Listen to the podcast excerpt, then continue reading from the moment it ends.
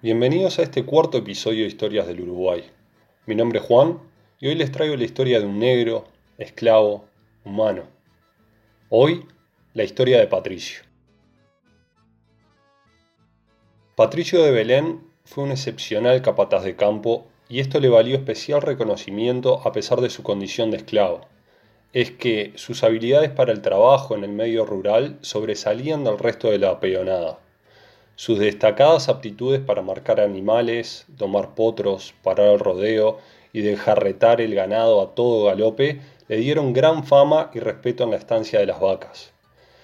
Y esto es sin duda algo muy relevante porque la vida de un esclavo del siglo XVIII en la banda oriental solía transcurrir de forma anónima e intrascendente. Por tal motivo es que hasta el día de hoy se sigue hablando de la esclavitud de forma genérica sin poder trascender hacia la dimensión individual de las víctimas de estas atrocidades. La historia de hoy es emocionante pero muy dura a la vez. Es una historia real y auténtica y como puede ser difícil de escuchar completa, los invito a hacer cuantas pausas consideran necesarias. Esta es la historia de Patricio de Belén, de quien deseo su memoria perdure en el tiempo. Para comenzar a conocer a Patricio, quisiera describirlo. Y aunque no tenemos un retrato de él, sabemos que tenía quebrada la clavícula como resultado de un golpe recibido y que sufrió de algunas afecciones de salud, aunque nada de esto le impidió ser excepcional en las labores de campo, diligente y sumamente inteligente en el trato tanto con peones como con sus amos. También se puede reconocer que su talento le permitió emerger del anonimato y que supo gestionar con precisión sus vínculos y así trascender y perdurar en la historia.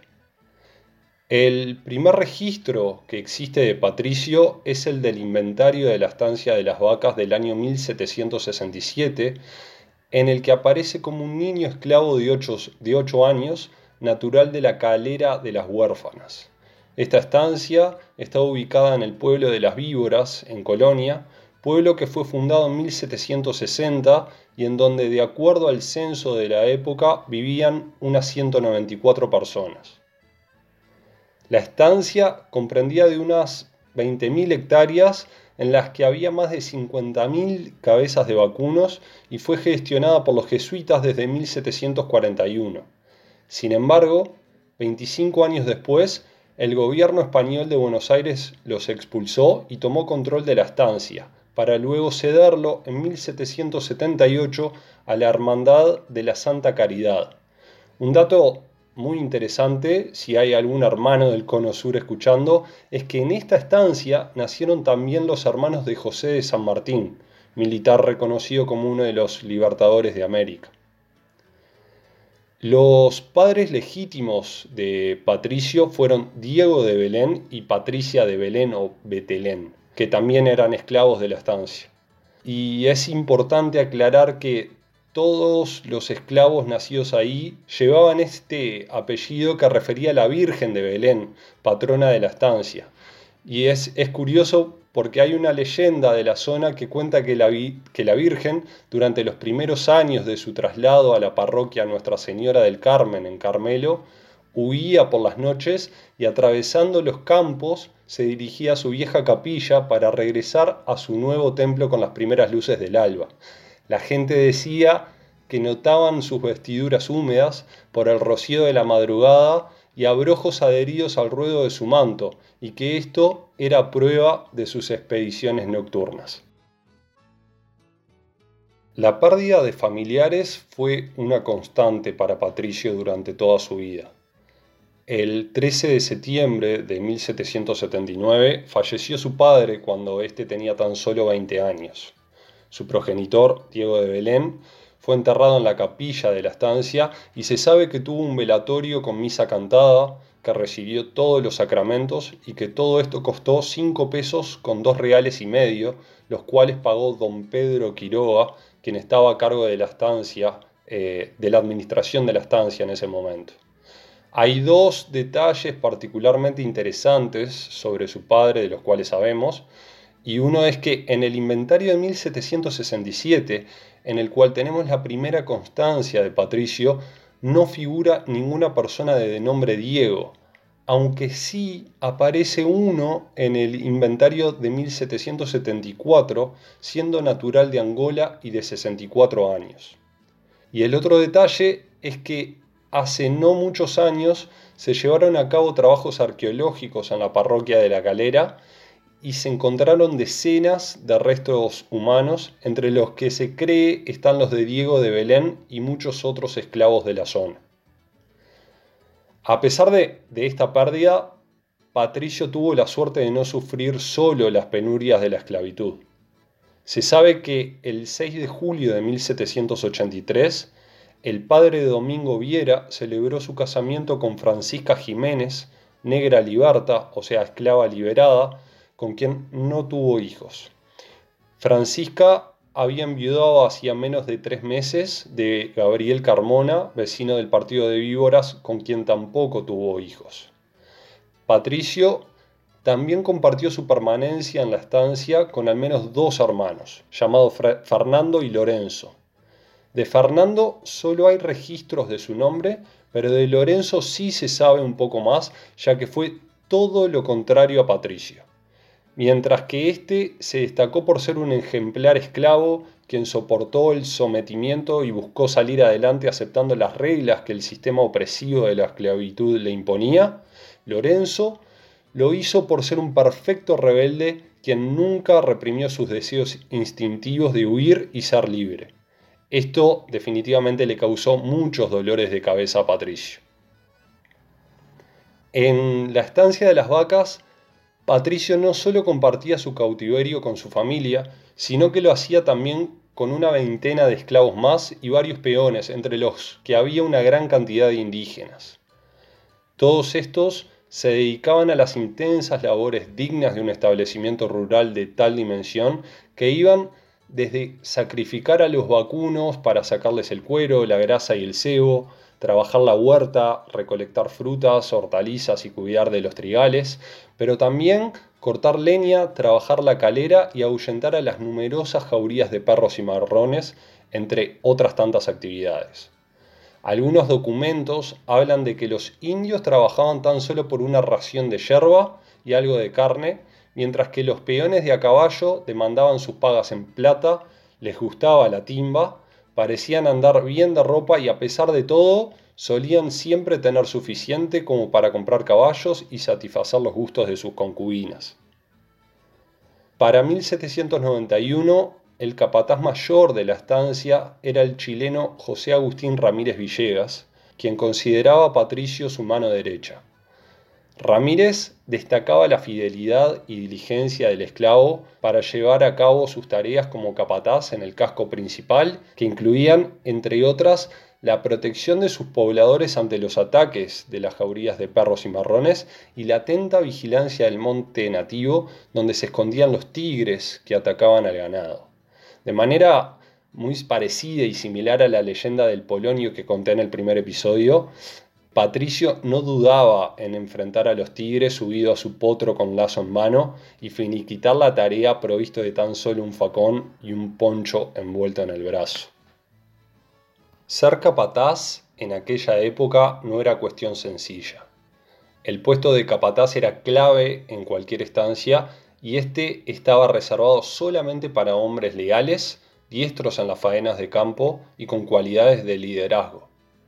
Contando con estas habilidades, tanto indios, hombres blancos y esclavos podían aspirar a ser capataces si tenían más de 30 años. Sin embargo, no era un empleo para esclavos jóvenes o para los llamados bozales, que eran los recién llegados de África o de Brasil. Porque Todas estas habilidades eran continuamente ponderadas, no solo por los dueños de las estancias, sino también por la peonada. En las vacas, el capataz mayor Ramírez no era muy apreciado, ya que durante su gestión había diezmado la estancia de vacunos y caballos. Pero por suerte, para Patricio había otra persona de aún mayor rango que lo respaldaba y llenaba de elogios, el administrador Florencio García. Es posible que su buena relación estuviese basada en la necesidad mutua, en la que, por un lado, el, administrador sacaba provecho de un esclavo muy respetado y diestro en las tareas de campo, y Patricio de la autoridad que confería el propio Florencio. A mediados de ese mismo año, el nuevo hermano mayor de la caridad, Francisco Cabrera, llegó a la estancia para realizar una inspección y tras la misma, habiendo constatado la negligencia con la cual Ramírez Villegas desarrollaba sus funciones, decidió despedirlo. Se rumoreaba en ese entonces que los esclavos tenían más autoridad que el propio Ramírez y que había un capataz negro que se destacaba por sobre todos los demás. No era esta una situación inusual en la banda oriental, una situación en la que un esclavo tuviese responsabilidades de este tipo, ya que los capataces esclavos no solían ser desobedecidos o desafiados por los peones blancos o indios que estaban a sus órdenes.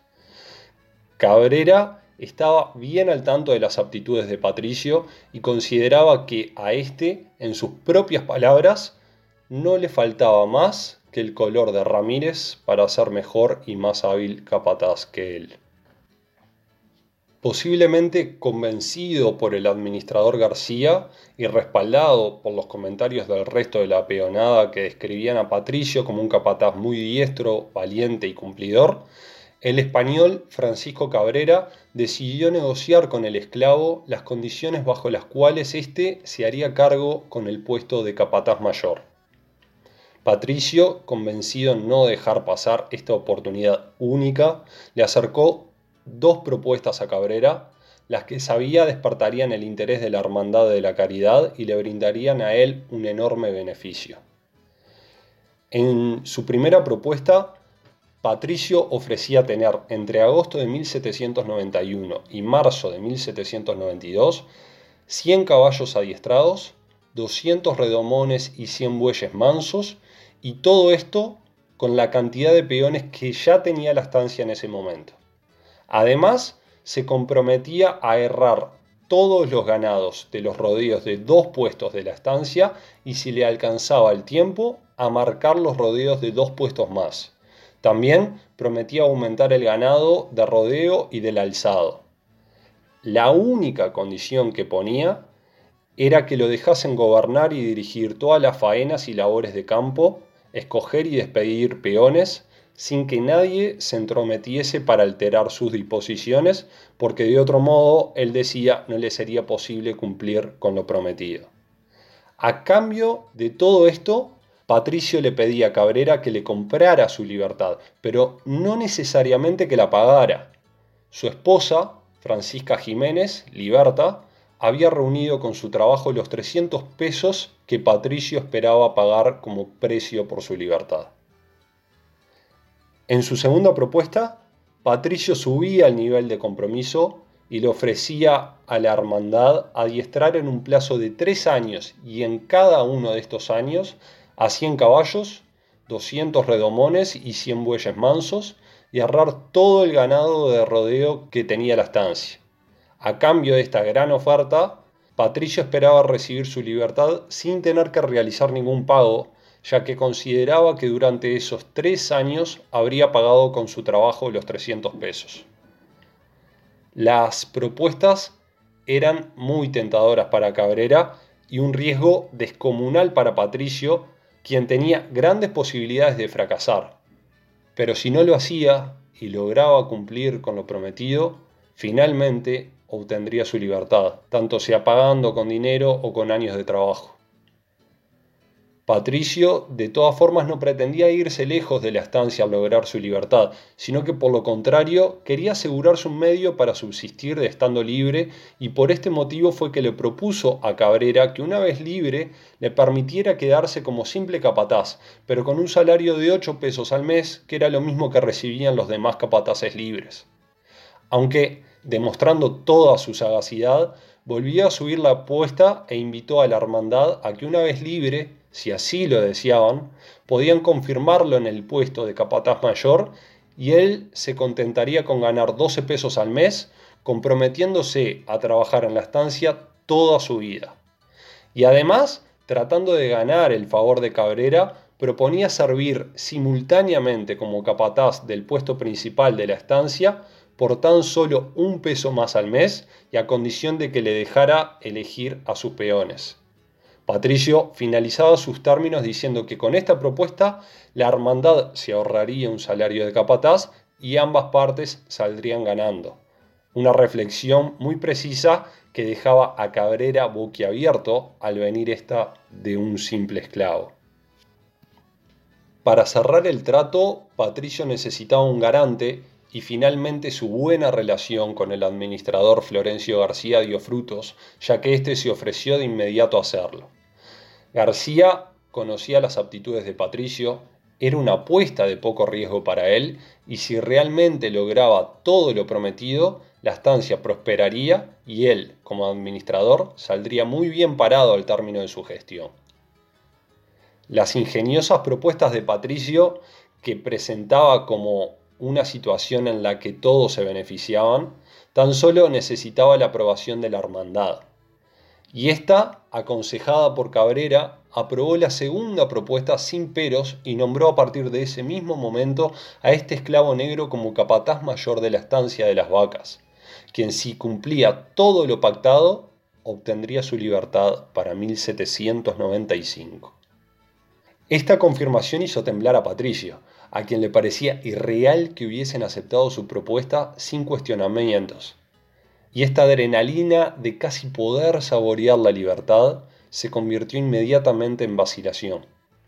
Patricio ahora se cuestionaba si no habría prometido demasiado y si realmente podría cumplir con todo, sabiendo del poco personal con el que contaba, las sequías que acechaban, la limitada caballada y la mala administración de la estancia. Patricio decidió entonces exponerle la lamentable realidad de la estancia Cabrera, casi que justificando de alguna manera un posible incumplimiento de sus promesas, pero finalmente, atado a su palabra, el 31 de agosto de 1792, le hizo saber a éste que se sacrificaría todo lo posible para poder lograrlo y alcanzar así su tan deseada libertad. En ese momento también le envió una carta al hermano mayor, don Martín de Alto Laguirre, en la cual prometía cumplir con lo acordado de la siguiente manera. Aunque pobre negro, vuestra merced no vivo engañado. Pido a mi Creador salud y acierto en mis operaciones para poder cumplir con el cargo, ya que mi deseo será multiplicar todas las haciendas de esta estancia en gran grado y no moveré cosa alguna sin consultar al administrador. Esta carta que comienza con un patricio que parece aceptar o pretende aceptar los prejuicios de la sociedad que denigran y descalifican a los negros por su color de piel, fue seguramente lo que el hermano mayor quería justamente oír para quedarse tranquilo con su decisión. Es muy interesante y doloroso lo que dice, porque si Patricio realmente sentía que era menos por su color de piel, es trágico y penoso, aunque no una sorpresa. Ahora, si Patricio quería manipular al hermano y caerle en gracia diciéndole lo que éste quería oír de un esclavo negro, sin duda es psicológicamente perturbante, porque aunque Patricio no se considerara menos, lo manifestaba y eso de alguna manera afecta a la mente de cualquier ser humano. Tanto sea verdad o no el sentimiento que Patricio expresaba cuando dice yo, pobre negro, el hecho de que haya tenido que humillarse, vapulear y devalorizarse de tal forma para obtener el favor de sus amos blancos es realmente muy, muy triste. Finalmente, Patricio de Belén ya no era uno más de los ocho capataces que tenía la estancia. De esos que tan solo tenían que parar el rodeo, castrar toros, tomar potros, extraer cueros, vigilar a la peonada e impedir el avigiato en su puesto. Ahora era el capataz mayor y aunque como esclavo no obtenía ningún sueldo, sí había pequeños privilegios que no pasaban inadvertidos para sus subordinados, como por ejemplo una vivienda un poco menos miserable con cocina, una ración más grande de tabaco, y un poco más de ropa que el resto de lo que recibían los otros esclavos. Incluso Patricio, al igual que otros capataz, llegó a tener media docena de caballos, perros, ganado y algunos cultivos. Estas pequeñas diferencias significaban una condición un poco más respetable que la del resto de los trabajadores. De Patricio ahora se esperaban muchas cosas más. Debía formar tropillas con las crías de las yeguas, marcarlas y arrarlas. Tenía que vigilar a los bueyes y amansar los toros y novillos. También supervisar y promover la doma de potros y dirigir la yerra. Todo esto desde el alba y hasta la caída del sol tan solo interrumpido por dos horas de siesta que los esclavos también tenían permitido tomar. Patricio, como buen capataz mayor, no solo tenía al tanto a la hermandad de todos los avances que se iban realizando, de los ganados marcados, de los conflictos con vecinos que de forma muy pícara marcaban a sus vacunos y de todos los cueros que se habían preparado. También, durante la doma, le recordaba a cada domador que tenía que ser paciente y no debía enojarse con los animales. Les decía que un mal domador podía sacar caballos con muchos defectos y se sentía satisfecho cuando veía a uno de los suyos montar a un animal que echaba a correr y corcoviando sin parar no lograba despedir al jinete, volviendo al rato agotado y vencido. Claramente Patricio era un maestro de domadores. Como capataz mayor de la estancia de las vacas, debía también organizar grandes partidas para liquidar a las jaurías de perros y marrones. Los campos de aquel establecimiento estaban plagados de estos animales que vivían en cuevas y atacaban el ganado. Perros de aspecto feroz y pelaje duro que no le daban tregua en lo absoluto. Patricio también debía gestionar a siete capataces y más de 30 hombres que solían ser peones asalariados y algunos esclavos como él. Difícil empresa era la de hacerse obedecer por gauchos insolentes, quienes a la más mínima inconformidad se volvían para las pulperías de Buenos Aires sin despedirse. Aunque Patricio los manejaba bien, porque había crecido entre esos hombres toscos que siempre cargaban sus largos facones. Y cuando la experiencia y liderazgo no eran suficientes y algún camorrero exhibía la punta de su cuchillo, Patricio sabía cómo reaccionar. Así fue como pasó el 25 de julio de 1792, cuando el capataz mayor intentó amarrar a un peón que se había emborrachado. Este no se dejó reducir, extrajo de la cintura su facón y le realizó un tajo a Patricio, quien para nada intimidado o duditativo contraatacó, hirió al peón y ambos terminaron en manos del curandero. El esclavo también sabía interceder ante las demandas de sus muchachos. Cuando había atraso en los pagos, él los escuchaba y prometía actuar por ellos. Activamente le hacía llegar los reclamos al hermano mayor y de forma directa le indicaba que toda la peonada se ha disgustado por no administrarles lo que hace falta para el servicio acostumbrado y el administrador no ha dejado cosa alguna, y yo de mi parte no puedo darles cumplimiento, lo que siento bastante pero aunque muy confiado de sus destrezas estuviera, las cosas siempre eran un poco más complicadas de lo esperado. Ser capataz mayor también implicaba lidiar con superiores quisquillosos, con capataces envidiosos y saber caer siempre bien parado en las disputas políticas y de poder que tenían lugar en la Hermandad de la Caridad ubicada al otro lado del río. Es tal vez por este motivo que su correspondencia con el hermano mayor fuese muy fluida y que nunca dudara en invitar a sus superiores a inspeccionar sus actividades, de las cuales estaba orgulloso de servir tan eficientemente. En una de ellas le dice que, para mayor prueba de lo referido, sírvase vuestra merced, si fuese su voluntad, enviar a cualquier reconocedor de su satisfacción, y verá con evidencia el celo que me acompaña en reconocimiento y satisfacción de la confianza que de mí hace vuestra merced. Patricio también sabía hacer en sus cartas referencias del tipo yo, como buen criado, no aspiro a otra cosa más que a dar gusto a vuestra merced. Estos comentarios me hacen pensar otra vez en el sometimiento de la época o en el comentario calculado de una persona que está forzada a caerle bien a sus dueños.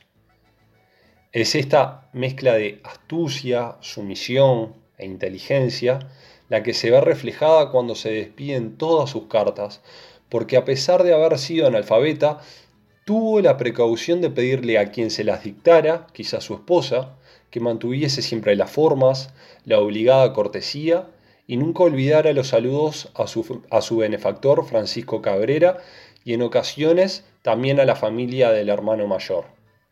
Y del mismo modo en que Patricio podía excederse en cortesías, no callaba su indignación cuando el administrador o su ayudante pretendían dañar su reputación. Durante su primer año como capataz mayor, Patricio fue perfeccionando su jugada como buen ajedrecista y mejoró la eficiencia del ganado, la gestión de los peones rebeldes y mantuvo siempre entre sábanas de seda su relación con la hermandad. Era capaz de hacer todo esto porque sabía que el administrador Florencio García le cubría las espaldas y lo dejaba trabajar tranquilo. Pero un nuevo frente en su batalla por la libertad se abrió el 6 de febrero de 1792 cuando García abandonó su cargo y José Posadas tomó el relevo. Posadas era un hombre desconfiado, que posiblemente por incompetencia o motivos deshonestos tendía a echarle la culpa de todos los problemas de la estancia a sus subordinados. Uno de estos fue la caída en la producción de cueros, la cual éste afirmaba se debía a la práctica de comer carne con cuero en los distintos puestos del establecimiento. Avisado de dicho problema, Altolaguirre le escribió lo siguiente a su fiel esclavo para esclarecer el tema. Considerando que diariamente corres los campos y visitas los tales puestos a menudo, te encargo muy particularmente me informes cuándo se contrajo la costumbre, quién la ordenó y qué causas lo han motivado. Patricio no solo estaba indignado por las mentiras del nuevo administrador, sino que también podía percibir como la semilla de la desconfianza había sido plantada con malicia y veía a la tan ansiada libertad escurrirse entre sus manos. Por tal motivo, este analfabeto pero sumamente inteligente esclavo de 33 años volvió a poner de su lado al hermano mayor con una carta que decía ¿Cómo puede el administrador saber que en dichos puestos ejerce semejante desorden si jamás los ha visitado ni visto? Y sin temor a su condición de propiedad, Patricio remataba la misiva con las siguientes palabras. Conocerá vuestra merced ser falso y fingido lo que lleva posadas referido a vuestra merced. Y concluía la misma sin intención de dejar un ápice de dudas sobre su gestión, haciéndole saber al hermano mayor que Posadas se había marchado a Buenos Aires llevándose consigo 900 cueros. Dada que la confianza depositada en Patricio de Belén era mayor que la que se tenía en un recién llegado a la estancia, aunque éste fuera un esclavo y el otro un administrador y hombre libre, la hermandad decidió relevar de forma inmediata a Posadas y poner en su lugar nuevamente a Florencio García, su protector. Aunque García fue llamado a volver a ocupar el puesto de administrador, para lamento de Patricio, su alegría iba a durar poco, ya que a pesar de que Florencio seguía de su lado, el que ahora vendría a complicarle la existencia sería su ayudante, don Miguel González Bayo.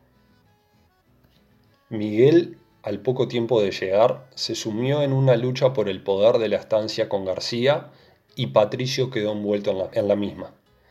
García intentaba salir en defensa del capataz mayor, pero Patricio era tan hábil con el lazo como lo era con sus palabras, y de la siguiente manera volvía a comunicarse con Alto Laguirre. Mi más venerado señor, deseoso que en ningún tiempo se diga cosa alguna del capataz de las estancias de nuestras huérfanas y esclavo suyo pasa a molestar la atención de vuestra merced este, para que se sirva hacerme el favor de decirle al segundo administrador cuáles son los desórdenes y perjuicios que yo he originado en los años que tengo al mando de capataz mayor de ellos, y que éstos se los exponga a vuestra merced. Ineludiblemente este no era un culebrón cualquiera. Estamos hablando de un esclavo que se enfrentaba a la autoridad de un español en el pago y forzaba con el poder de sus palabras escritas, el apoyo de su dueño, amo y señor, tentando la suerte de su condición de propiedad. Y su coraje es absolutamente remarcable, ya que en la estancia de las vacas, pese a la aparente diferenciación que se hacía con los esclavos en relación a los de otras partes del territorio oriental, la vida no era un lecho de rosas, y ahí también se esperaba la sumisión y se hacía sonar el látigo. Los castigos corporales no faltaron, como el propinado al negro Jacinto, quien recibió en alguna oportunidad 25 latigazos, para ejemplo, de los demás. González Bayo también se había animado a cuestionar, delante de los demás esclavos, la capacidad de Patricio para ocupar el puesto de capataz mayor y su reputación de diligente. Por tal motivo, otra misiva por parte del esclavo no se hizo esperar, la cual decía yo he sabido que dicho señor ha dicho en la casa cosas que aun cuando así fueran no debía decirlas. Supuesto que no adelantan nada con eso, y sólo si disponer lo que hallase por más conveniente, sin manifestar a los demás criados, porque éstos crían alas, y si hasta aquí han rehusado hacer lo que yo les mande, ahora con esto enteramente me han de responder que no quieren, pues necesitan poco para hacerlo así. Patricio intentaba poner a la hermandad de su lado, haciéndole saber que cuando Miguel González Bayo lo descalificó en público, había también promovido la desobediencia por parte del resto de los esclavos. El capataz mayor proseguía dicha carta con lo siguiente. Por otro lado, he sabido que dicho señor dice que yo no soy capataz de ser capataz mayor. Esta razón desde luego me convence y desde luego será así, pues al fin soy negro y como suelen decir, negro nunca tiene acierto.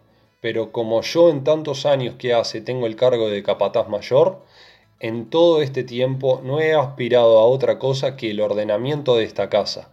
Tal vez por yerro de cuenta pudiera haberlo tenido, o a lo mejor, de tanto empeño que puse en hacer las cosas correctamente, éstas terminaron por salir bien y quizás los negros no son tan incapaces. Y fiel a su carácter determinado y confiado, Patricio finiquitaba la correspondencia deseando que ha dicho don Miguel o a otro le dieran este cargo por seis meses y en este tiempo se viera el producto que dejase a la casa. Y luego me lo volvieran a dar a mí por el mismo plazo y vean el producto que yo dejo que don Miguel pruebe los cargos en mi contra y si se niega o no puede hacerlo, entonces no se meta conmigo en cosa alguna, pues de lo contrario serviré como cualquier otro criado sin tanto quebradero de cabeza como hasta aquí he tenido. Un fenómeno, Patricio. A principios del año 1795, los problemas de Miguel González Bayo con Patricio y Florencio García finalizaron con la eliminación del puesto de ayudante por parte de la, hermandad. Y para el invierno de ese mismo año venció el plazo de tres años con el que Patricio se había jugado todo por la libertad. Lamentablemente no pudo cumplir con lo prometido. La hermandad decidió igualmente darle un año más para cumplir con los objetivos aunque con mayores exigencias y dejando establecido que cuando las mismas se cumplieran, Patricio quedaría como peón libre al servicio de la estancia con un sueldo mensual de 12 pesos, lo cual nunca sucedió. A partir de este momento, el rastro de Patricio comienza lentamente a desvanecerse. Sabemos que el 2 de octubre del año 1798 José Ramón Leanes daba sepultura a Francisca Jiménez, negra libre, en la calera de las niñas huérfanas, casada con Patricio Belén, esclavo de dicha calera, y fue su entierro mayor con misa y honras, dejando constancia de que recibió todos los sacramentos, pagándose de limosna 16 pesos por derechos parroquiales y de fábrica. Patricio tenía entonces cerca de 40 años, no habría conseguido su libertad y quedaba viudo y sin hijos. El primero de julio de 1805, Patricio de Belén se vuelve a casar y su segunda esposa es Francisca Godoy, india de la feligresía del pueblo de Víboras. La testigo de la unión fue Rita Godoy, natural de los infieles charrúas, según determina su partida de nacimiento del 6 de julio de 1775 en el pueblo de Víboras. De su matrimonio con Francisca nacieron varios hijos. Martín Belén, que nació el 30 de enero de 1806 y no sabemos qué fue de él. Teodoro Belén, nacido el 22 de abril de 1810 y no sabemos tampoco qué fue de él, aunque en su partida al menos descubrimos que su padre, Patricio Belén, era aún esclavo de la calera. Otro de sus hijos fue Miguel Belén, nacido el 30 de septiembre de 1813, quien fue hijo de Patricio con Francisca Bravo y no sabemos qué fue de él tampoco. Otro, el aparentemente último hijo, varón, fue Cipriano Belén, nacido el 30 de septiembre de 1817 y fallecido a la semana. Y por último, conocemos de Tiburcia Belén, quien nació el 15 de agosto de 1818 y falleció a los 10 días. De estos datos surgen varias preguntas interesantes como ¿qué fue de Martín, Teodoro y Miguel? Y si se volvió a casar Patricio entre 1810 y 1813 con otra mujer o fue Francisca Godoy y Francisca Bravo la misma persona. Tampoco es claro si Francisca era libre o no y por lo tanto es difícil asegurar si sus hijos nacieron libres, aunque genera esperanza el hecho de que si alguno de sus tres hijos tuvo descendencia, de acuerdo a la Ley de Libertad de Vientres, promulgada en 1825, estos nacieron libres. Por lo que si Patricio tuvo nietos, es cierto que ellos lograron obtener la tan ansiada libertad que su abuelo luchó por conseguir y aparentemente nunca logró. La abolición de la esclavitud tardaría otros 20 años más en llegar al Uruguay y es muy difícil pensar que Patricio haya vivido lo suficiente para ver el día en que finalmente sería libre. La última información que tenemos de Patricio en la estancia es del 5 de diciembre de 1805, cuando Francisco Wright, nuevo administrador de la estancia, menciona en sus informes al ya legendario capataz mayor, quien dirigía las recogidas de ganado alzado, allá a lo lejos, donde casi no alcanzaba la vista. Esa estancia, a partir de 1815, según el reglamento artiguista, fue repartida entre más de 40 personas, pero luego dicho reparto se anuló y la estancia se vendió por completa al general Julián Laguna. La verdad es que no sabemos qué pasó después con Patricio. Si finalmente logró su manumisión, si vivió para ver a sus nietos nacer libres, o si murió atacado por una jauría de cimarrones, jaguares o por el filoso facón de algún gaucho pendenciero. Lo que sí es cierto es que la última imagen que tenemos de él es la de un maravilloso capataz de la estancia de las vacas, quien ya entrado en años seguía galopeando por los verdes campos del departamento de Colonia para repuntar el ganado. Y podemos imaginarlo acompañado de su séquito de indómitos gauchos, de tal vez sus tres hijos varones y de seguramente otros esclavos como él, quienes lo verían como un referente, que a pesar de abrirse camino en una época de opresión legalizada, nunca pudo obtener su tan anhelada libertad. Y hasta acá la historia de Patricio de Belén, negro, esclavo y por sobre todas las cosas, ser humano. Te quiero agradecer por quedarte hasta el final y aprovecho para invitarte a que si conoces la historia de otros esclavos de la banda oriental o si tenés alguna historia familiar que quieras compartir, me la hagas llegar a mi página de Facebook. Me encantaría hacer un episodio especial con las historias de ustedes. Por último, si te gustó este cuarto episodio, te invito a escuchar los anteriores y a marcar como favorito a Historias del Uruguay en la plataforma en la que estés escuchando el podcast en este momento. Así podés estar al tanto de cuando los próximos episodios estén disponibles. Te deseo una muy buena semana y no dudes en hacerme llegar tus comentarios a través de Facebook. Chao, que pase bien.